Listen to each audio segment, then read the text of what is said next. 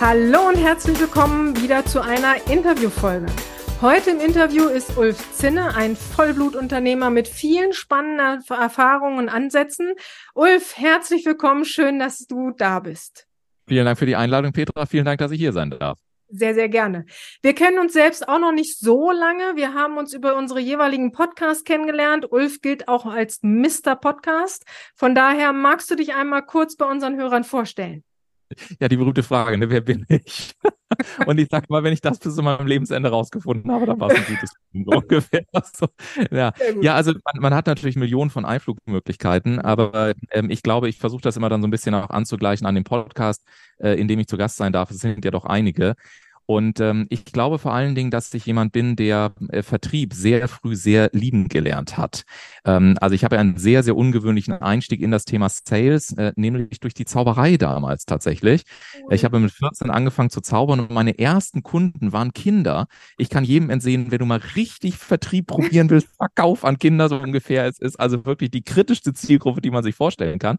Ja. Und äh, warum ich das erzähle, ist, weil manchmal ist ja das Leben witzig, wie sich so ergibt. Ich habe aber dadurch einen sehr spielerischen Einstieg in das Thema Sales gefunden. Ich gehöre also nicht zu denen, nicht, dass ich damit ein Problem hätte, aber ich komme halt nicht aus der Kopiere, aus der Fax, äh, aus der Versicherung, aus dem Finanzen oder was auch immer, sondern ich komme aus dem, aus dem Aspekt von Begeisterung und vor allen Dingen, wie werde ich einzigartig und wie werde ich relevant? Und das ist ja das Thema, was mich auch heute und im Prinzip seit Jahren die ganze Zeit umtreibt, weil ich meine, damals, ich war ein 14-jähriger Bengel, ich hatte die Schule noch nebenbei und ich musste mir überlegen, als mich die ersten Leute gefragt haben, ja, warum sollen wir sie denn nehmen? Und ich so, ähm, äh, weil ich kein Taschengeld mehr auf dem Konto habe und ich brauche dringend einen ersten Auftritt. Das wäre die ehrliche Antwort gewesen. Aber das kannst du ja auch nicht je dreimal hintereinander sagen. Ja. ja, und dann fängst du an zu überlegen und sagst, okay, warte mal, äh, woran liegt das eigentlich? Ja, weil, ja, warum eigentlich? Weil, weil mein Zauberumhang so schön ist, so ungefähr. Und dann merkst du so, mh. Hm. und dann habe ich mal die Zeit lang probiert, ja, weil ich, weil ich das so gerne mag. Und jetzt lacht man vielleicht und denkt sich, naja, das ist ja ein süßes Argument, aber viele Jahre später, nämlich heute, fällt mir zum Beispiel auf, äh, um da gleich in die Praxis zu gehen, dass ähm, das heutzutage von vielen Anbietern gespielt wird. Sie glauben, dass Leidenschaft und Qualität Verkaufsargumente sind. Das sind sie aber einfach nicht. Mhm. So. Und äh, oder dass wir immer von uns selber ausgehen, ja, aber wir sind halt nicht unsere ideale Zielgruppe, beziehungsweise wir sind nicht so wie 95 Prozent der Leute, die vielleicht am Ende bei uns kaufen und so weiter und so fort. Also vielleicht ist das ein etwas ungewöhnlicher und überraschender Einstieg, aber gleich verbunden mit einer persönlichen Geschichte. Und ich habe natürlich dann klar, ich habe jetzt in den letzten Jahren noch sehr professionell äh, im Personen gebundenen Vertrieb gearbeitet, habe mit gut 50.000 Leuten gearbeitet aus vielen, vielen Ländern, war sehr viel unterwegs. Und du hast es schon gesagt, bin ja, äh, man sieht es im Hintergrund vielleicht auch auf dem Video, also von Fabian Hambüchen und Jochen Schweizer und Detlef Soos und Andreas Buhr und ähm, Greta Silva und ach, wie sie denn alle heißen, so wundervolle Menschen kennenlernen dürfen.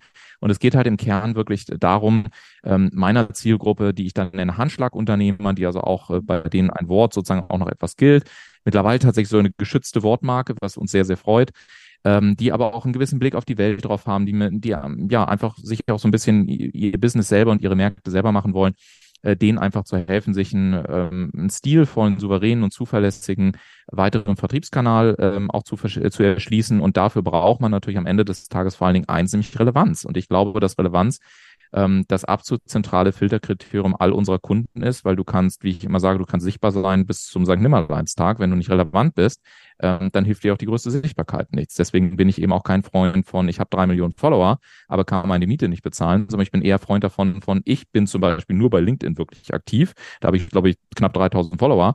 Ähm, und mit den 3000 Followern ähm, machen wir mehr als andere mit 1,2 Millionen äh, mhm. irgendwie Followern. Und das liegt einzig und allein an, an einer Frage, nämlich zu sagen, wie gelingt es dir, ein Merkmal der Differenzierung zu schaffen, was dich letztendlich in Relation oder in Beziehung zu dem Markt, auf dem du unterwegs bist, relevant macht. So, ich will da jetzt gar nicht zu weit in die Tiefe gehen, weil eigentlich hast du ja nur gefragt, wer bin ich? Aber wenn, man, wenn ich mal loslege, dann ist das für mich immer relativ schwer, dann äh, Stoff zu machen.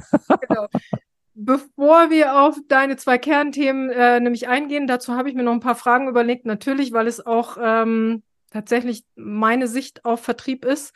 Ähm, deswegen lasst uns noch mal ein bisschen allgemeiner anfangen. Ähm, weil das gerade so ein schöner Einstieg war mit der Zauberei, glaubst du, dass wirklich jeder verkaufen lernen kann? Davon mal abgesehen, dass wir sowieso in jeder Alltagssituation mal auch verkaufen, aber vielen ist das ja gar nicht so bewusst. Also glaubst du, dass introvertiert, extrovertiert, egal wer auch verkaufen kann? Ähm, also ehrlich gesagt, äh, Verkauf ist am Ende des Tages einfach erstmal ein Skillset. Das kannst du lernen.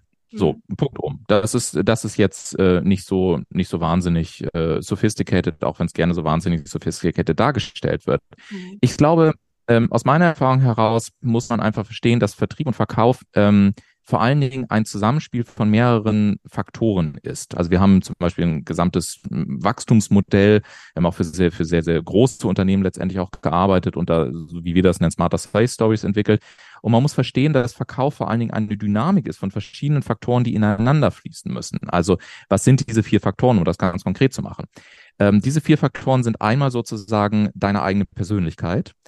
Dann hast du tatsächlich den operativen Vertrieb, um den es geht. Dann hast du aber auch Workflows und Schnittstellen. Und der vierte, das vierte Thema ist, du brauchst das, was wir nennen, eine Smarter Sales Story. Und jetzt wird es eben interessant. Also darüber könnte ich drei Stunden erzählen, nur über dieses Modell, was wir vor Jahren schon entwickelt haben. Und was, ich sage nicht, dass es das einzige Modell ist. Ich sage nur, es ist ein Modell, mit dem wir und auch sehr viele unserer Kunden sehr erfolgreich geworden sind, weil es die Dynamiken sehr schnell klar macht, wo auch in einem Unternehmen die Probleme liegen. Also ich kann in jedem Unternehmen, wenn ich drei Fragen stelle, sofort sagen, hier ist das Problem und das kostet dich die Relevanz Relevanz und das kostet dich deine Einzigartigkeit, aber nicht aus Schönheit heraus, sondern Einzigartigkeit, die Umsatz schafft. Also beispielsweise, nehmen wir jetzt mal jemanden, fangen wir mal ganz unten an, der vielleicht sagt, hey, ich mache hier irgendwie, keine Ahnung, meine ersten äh, 20.000 Euro im Monat, ja, so irgendwie so eine knappe Viertelmillion im Jahr, so mal angenommen. So, das bedeutet, wenn du jetzt also sagst, hey, ich habe das Skillset gelernt, dann kommst du trotzdem irgendwann an das Problem, dass du sagst, okay, wie sind denn meine Workflows und wie sind meine Schnittstellen? Und diese, die, also operativer Vertrieb und Workflow stehen sich halt in diesem Modell diagonal gegenüber. Und daran erkennt man dann eben beispielsweise, ähm, dass oftmals die Problematik des Nicht-Verkaufen-Könnens ähm, gar nicht am tatsächlichen Verkaufen liegt, sondern an anderen Faktoren, die einfach in einem Dilemma dazu stehen. Mhm. Ähm, oder beispielsweise, wenn ich, wenn ich zum Beispiel sage, ich weiß eigentlich gar nicht genau, was ich sagen soll, oder in einem Konzern, ich kann mich mit der Kernbotschaft überhaupt nicht identifizieren, oder im Sinne der Relevanz, ich habe die innere Welt meiner Kunden noch überhaupt nicht verstanden, dann ist es natürlich wahnsinnig schwer zu verkaufen. Das heißt, nach über 20 Jahren in diesem Business und nachdem ich jetzt von 5000 Euro bis 1,3 Milliarden alles durch habe an begleiteten Verkaufsprojekten und selber eben auch ähm, da immer wieder im siebenstelligen Bereich mit unterwegs sein durfte, kann ich eins sagen. Verkauf brauchst du umso mehr, umso mehr die anderen Dinge davor nicht klar sind. Mhm. Also oder ich mache es noch spitzer. Ich kriege ja immer schon Föhn, wenn mir alle möglichen äh, klassischen Verkaufstrainer mal wieder irgendwas erzählen wir uns zum Thema Einwandbehandlung, wo ich sage, das ist aus meiner Sicht die falsche Perspektive. Weil der, der, der, der Umstand, dass du überhaupt Einwände hast, bedeutet, dass du im Vorfeld nicht sauber, also nicht so sauber gearbeitet hast oder wie wir es nennen, die entscheidenden Relevanzbarrieren noch nicht rausgenommen hast aus dem Game. Das heißt, wenn mir immer erklärt wird, dass also ein Vertriebsprozess immer aus einer Ansprache, aus einem Erstgespräch, aus einer Argumentation, aus einer Verhandlung und was auch immer und dann dann eben mit Einwänden besteht, dann sage ich, nee, das tut es eben nicht. Weil wenn ich ein Produkt erschaffe, was sozusagen eine, ein, den Effekt auslöst, will ich haben, dann ist mir auch klar, dass der Preis äh, nicht mehr so wirklich relevant ist und auf der anderen Seite, dass auch gar nicht mehr so viele Einwände kommen. Und selbst wenn ich noch so denke, so, puh, das ist ja schon mal ein Schluck aus der Pulle, tun wir Menschen es trotzdem. Und das ist, glaube ich, ein ganz wichtiger Aspekt, dass man also zusammengefasst auf deine Frage zu sagen, ich glaube schon, dass jeder ein Skillset erlernen kann, der das wirklich möchte. Aber um die Frage tiefer zu beantworten, die ist nämlich die Frage, die dahinter steht, warum ist dann trotzdem nicht jeder erfolgreich, muss man sich angucken, wo ist die, wie wir das nennen, Relevanzbarriere? Liegt das jetzt im Zusammenspiel mit fehlenden Workflows? Liegt das daran, dass du zum Beispiel dein Businessmodell gar nicht kennst? Ja, ich bin ja immer wieder überrascht, egal ob Anfänger oder Fortgeschrittene, wenn ich dann so Grundfragen stelle, zu sagen, okay, was ist denn das zentrale Leistungsversprechen deiner Company? Und ist dieses Leistungsversprechen in Verbindung mit einem klaren Businessmodell? Was ist denn überhaupt ein Businessmodell? Und dann gucke ich mir Social Media Auftritte an von Coaches oder Trainern oder Beratern oder wie auch immer, wo sie zum Beispiel ähm, Backstories teilen oder Behind the Scenes teilen, aber gleichzeitig erzählen, ich arbeite hochexklusiv für keine Ahnung, Top-Unternehmer, wo ich sage, das passt halt blöderweise nicht zusammen. Das mhm. heißt, der, das Leistungsversprechen mag ja schön sein. Du hast dich vielleicht auch für ein Businessmodell so und so entschieden, aber wenn dann deine Social-Media-Kommunikation sich an der Stelle beißt, dann bringst du letztendlich deinen Markenaufbau wieder um. Und diese ganzen Verbindungen herzustellen und zu gucken, wo liegt denn jetzt die Relevanzbarriere? Was killt denn gerade unseren einzigartigen Differenzierungsfaktor? Das ist die tatsächlich eigentlich entscheidende Frage hinter deiner Frage aus meiner Sicht. Aber grundsätzlich glaube ich schon, jeder, der einen entsprechenden Willen hat, kann mit einem entsprechenden Skillset ähm, auch durchaus ähm, erfolgreich im Vertrieb sein. Zumindest habe ich das bei 50.000 Leuten auch sehr, sehr oft gesehen. Ja, aber die Einwandbehandlung kommt ja auch daher, dass aus meiner Sicht oft der Nutzen nicht klar formuliert wird. Also, dass man zu sehr immer aus seiner Sicht auf seine Leistung guckt, aus seiner Sicht ein Produkt entwickelt oder ein Produkt in den Markt bringen will, ohne wirklich mal mit der Zielgruppe gesprochen zu haben. Also das Absolut. stelle ich immer wieder fest bei Projekten, die wir machen. Äh, alles liebe, nette Leute, aber es auf den Punkt zu bringen, was ist der Nutzen, was habe ich als Kunde davon, wenn ich mit dir zusammenarbeite, da hapert's. Und dann hast du natürlich hinten raus die Einwandbehandlung, weil es ja gar nicht klar ist. Genau, vollkommen richtig. Deswegen, ne, man muss sich halt immer überlegen, auf welchem Level bin ich auch unterwegs. Wir haben das bei uns beispielsweise so, wir haben 14 Business Levels ähm, und bei, bei mir ist irgendwann Folgendes aufgefallen, weißt du, ähm, wenn ich, ich bin ja selber diesen Weg gegangen, sage ich mal so. Und als ich noch irgendwann angefangen habe, mich um die ersten 10.000 Euro im Monat zu kümmern oder überhaupt erst mit den ersten Kunden zu finden, ja, da hast du einen anderen Fokuspunkt, auf den du dich konzentrieren solltest, als wenn du jetzt halt schon irgendwie ja. gehoben mehrfach sechsstellig bist. Das Problem ist aber aus meiner Sicht, darüber redet am Markt einfach niemand. Das heißt, es wird dann zum Beispiel gesagt, hey, wenn du irgendwie richtig Gas geben möchtest, dann musst du ein Buch schreiben zum Beispiel ja. oder da musst du irgendwie sonst was veranstalten oder auch in meiner Welt, ja, da musst du unbedingt einen Podcast machen. Ich lehne einen Großteil der Leute ab, die mit mir einen Podcast machen wollen. Nicht, weil ich ein arroganter Sack bin, sondern einfach, weil es der falsche Zeitpunkt ist, wenn sie eine bestimmte Intention damit verfolgen. Gleichzeitig zeigen wir den Leuten ja auch, wie sie auch mit, mit dem Podcast durchaus ähm, sozusagen ja den so aufbauen, dass er eben kein Schema F entspricht, dass er wirklich einzigartig ist, dass er relevant ist, so dass du darüber eben auch einen Podcast hast, der dann auch Umsatz generiert und dich eben nur maximal nett klingt. Ich meine, viele unserer Kunden haben unter 100 Hörer die Folge und machen teilweise sechsstellige Umsätze. Also fragt man sich auch, wie, wie geht das? Und mhm. das liegt eben daran, dass wir, äh, dass wir aus einem ganz anderen Blickwinkel da drauf gucken. Aber das nur ganz kurz am Rande. Also ich glaube schon, ähm, äh, ja, dass das ein, ein ganz wichtiger Punkt ist.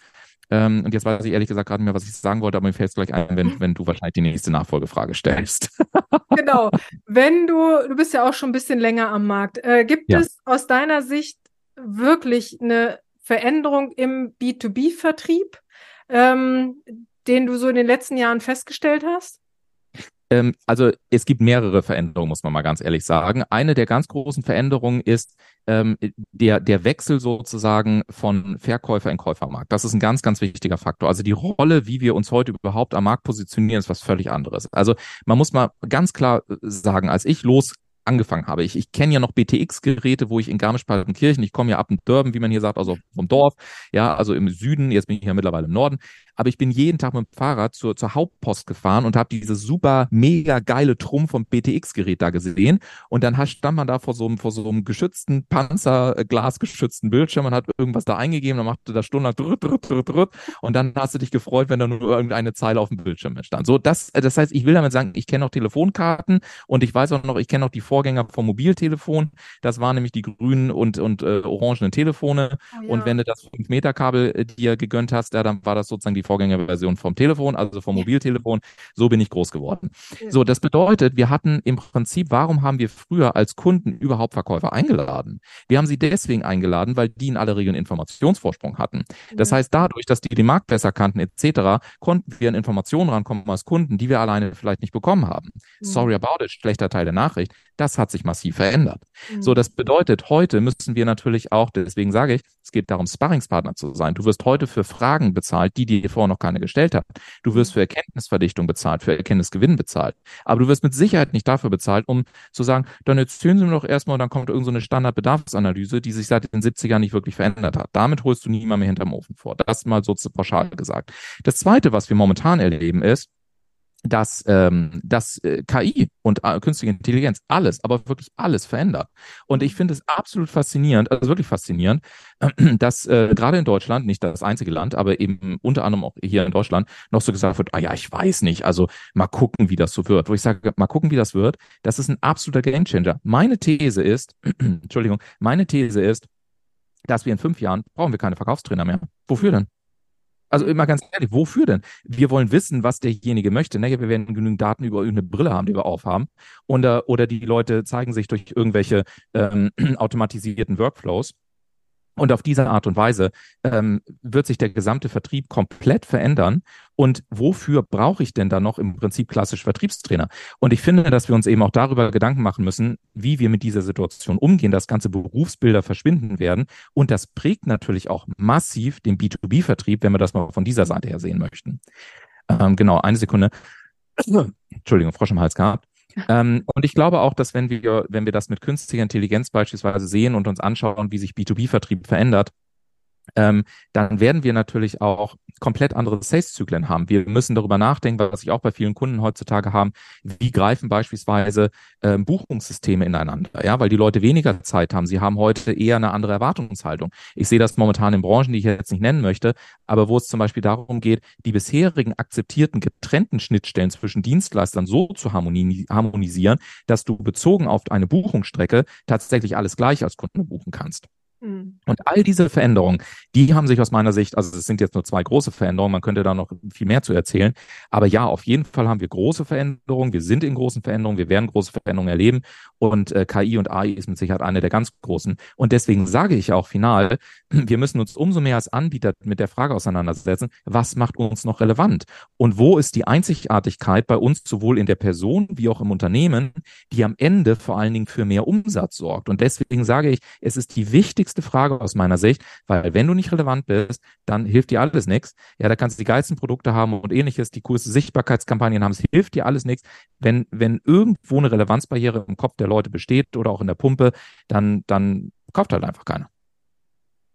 Hier bin ich fast bei dir. Ähm, ich bin aber noch sehr unsicher, ob nicht, wenn du im B2B-Umfeld dich bewegst. Also bei B2C bin ich bei dir, dass da sicherlich etliche Verkaufsstellen ähm, wegfallen werden. Aber bei B2B, wenn es je komplexer es wird, ich weiß nicht, ob ich dann nicht doch noch den Vertriebler brauche, der mir eine Sondermaschine erklärt oder der mir erklärt, was ich alles brauche oder was alles irgendwie zusammengehört. Glaubst du wirklich, dass es komplett überall Nein. auch im B2B Nein, nein, ich habe ich hab gesagt Verkaufstrainer beispielsweise. Ja. Und das andere, was ich gesagt habe, umso wichtiger ist es, dass wir über die Frage der Relevanz nachdenken. Ja. Weil wenn ich jetzt beispielsweise eine Lösung habe, die beispielsweise so unique ist, da bin ich wieder bei einzigartig, und so relevant ist und gleichzeitig einen hohen Komplexitätsgrad und eine Qualifikation habe, um zum Beispiel Komplexität zu reduzieren, genau. dann schaffe ich mir eine Relevanzberechtigung, die mir auch in Zukunft natürlich noch einen Job gibt. Das ist ja. ganz klar.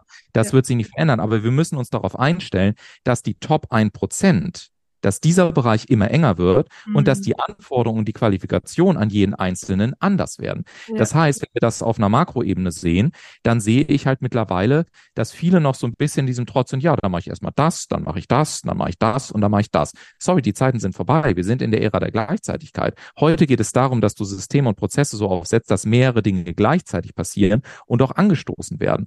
Und wenn man diesen Anforderungen gerecht wird und dann womöglich noch Komplexität reduzieren kann und gleichzeitig noch einen wertvollen Job lösen kann für die Top 1% der Zielgruppe, dann hast du natürlich auch in Zukunft jederzeit eine absolute Berufsberechtigung, um auch im Vertrieb hoch erfolgreich zu sein. Aber ich glaube, dass wir sozusagen im, gerade im mittleren Bereich, so Durchschnitt und so, das wird, das glaube ich, ist eher so ein, so ein aussterbendes Modell.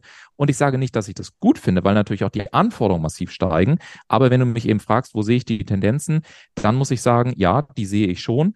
Und ähm, das ist jetzt nicht Inhalt dieses Podcastes, aber deswegen sind natürlich auch Diskussionen um Fachkräftemangel, um Abwanderung von, also Brain Drain und so weiter, sind natürlich genau deswegen so hoch brisant, weil es ja nicht nur um ein paar Leute gehen, die irgendwie weggehen oder um die Tatsache, dass wir momentan mehr Milliarden im, im Monat momentan raus Deutschland rausgehen, also überhaupt noch reinkommen. Ähm, da, dann, das ist nicht die einzige Aussage und die einzige, die Aussage dahinter ist, was passiert sozusagen ähm, gesellschaftlich gesehen an den Polen der Gesellschaft. Und da bin ich, da sehe ich natürlich gewisse Risiken, wenn es oben immer, immer enger wird, darunter ne, praktisch nichts mehr stattfindet oder es sehr viel schwieriger wird und es dann noch schwieriger wird von unten, weil wir dann KI und AI und Automatisierung und so weiter, die hier unten relativ schnell alles platt machen wird. Mhm. So, und da müssen wir uns, finde ich, darauf einstellen. Das ist aber zugegebenermaßen jetzt nicht ein Vertriebstrainer, das ist auch ein gesellschaftspolitisches Thema, ist nicht Teil dieses Podcastes. Aber so denke ich halt und so ist es auch, glaube ich, wichtig, dass wir uns diesen Veränderungen annähern. Mhm. Also, liebe Hörerinnen, ich muss jetzt immer zu sehr aussagen, weil wir ja auch bei YouTube sind. Viele spannende Infos waren heute bei dieser Folge dabei. Äh, nehmen Sie jederzeit gerne Kontakt. Wir haben jetzt gelernt, nur LinkedIn. ähm, ja. Auf LinkedIn mit Ulf Zinner auf. Lieber Ulf, vielen lieben Dank, dass du heute äh, hier für Danke die Fragen und äh, zur Verfügung gestanden hast und vielen lieben Dank. Dankeschön und viel Erfolg weiterhin mit deinem Podcast. Dankeschön. Tschüss. Tschüss.